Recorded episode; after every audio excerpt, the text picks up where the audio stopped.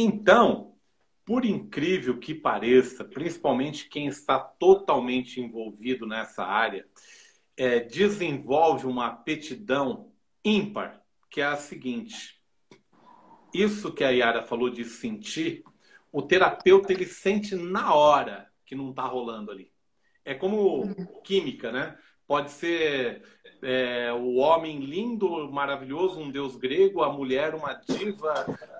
Estou é, falando de relacionamento. Os dois se encontram e não rola nada porque não rolou química, não tem nada a ver com isso.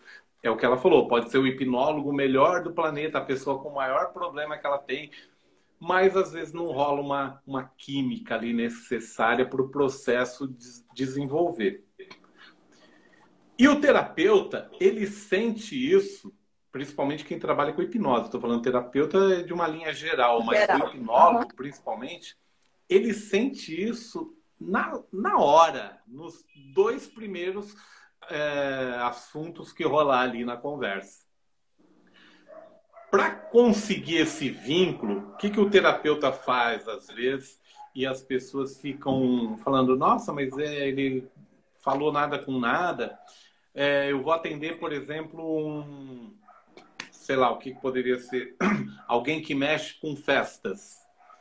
É, mesmo que eu entenda desse assunto, eu vou ficar ali conversando a respeito do quê? De problema? Não, das festas que essa pessoa promove. Ah, é? Como? Nossa, que legal, como que é? Poxa, você aluga cadeira, como que é isso? Você põe a mesa, você entrega a mesa, você decora, você faz o bolo também. Isso se chama rapport, espelhamento. Eu estou sendo simpático naquele momento ali e não é simplesmente uma técnica. Eu, eu preciso me aproximar daquela pessoa para que aquela pessoa se sinta à vontade comigo. Deixa eu só levantar um pouquinho mais minha câmera aqui que eu estou com o pescoço doendo. E mesmo assim, às vezes, não rola o negócio. Por quê? Daí está entrando com é, tudo isso que vocês responderam aqui Primeiro, a pessoa está travada, por mais que ela veio me procurar. É, aí, Vera, criar a conexão com o outro, exatamente, exatamente. isso. E se não tiver essa conexão, gente, não funciona. É como se eu estivesse ligando para o seu número de celular agora aí e você estivesse no modo avião. Eu não vou conseguir acessar você. Exatamente. Simples assim. E aí, a recíproca é verdadeira. É como se você estivesse ligando para mim e eu também não estou te acessando. Só que o terapeuta, ele tem uma facilidade porque ele é treinado para isso. É muito mais fácil o terapeuta entrar nessa conexão do que quem está procurando terapeuta. Isso é, é básico, né, gente? Mas eu é tenho que falar aqui. Aí vem o primeiro problema. Eu vou lá fechado, não quero me abrir, que, que numa primeira sessão, inclusive, o terapeuta leva um tempo violento para falar: eu não estou aqui para te julgar, eu não estou aqui para te analisar, eu não estou aqui para. Né, Yara? Isso, isso, isso. Eu estou aqui para ser a sua voz da sua é, inconsciência e tal. Quer dizer, para que a pessoa se abra de verdade e fique à vontade diante de uma pessoa que ela nunca viu na vida. Olha quanta coisa que é complicado.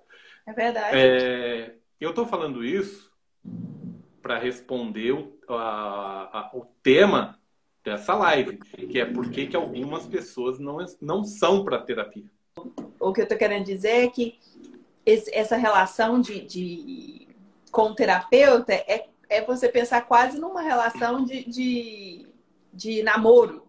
Você não é, vai conseguir estabelecer um vínculo emocional com alguém que não, não te atraiu que não tem algo naquela pessoa que você, num primeiro momento, valoriza ou reconhece.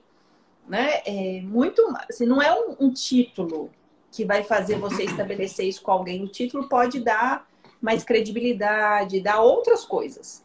Mas essa relação aí de, de essa interface entre o, o profissional e quem está chegando, ela é extremamente importante e eu, é um dos motivos pelos quais eu escuto muita gente me falar: gente, eu fiz análise, eu fiz é, psicoterapia, eu fiz coach, nada funciona para mim.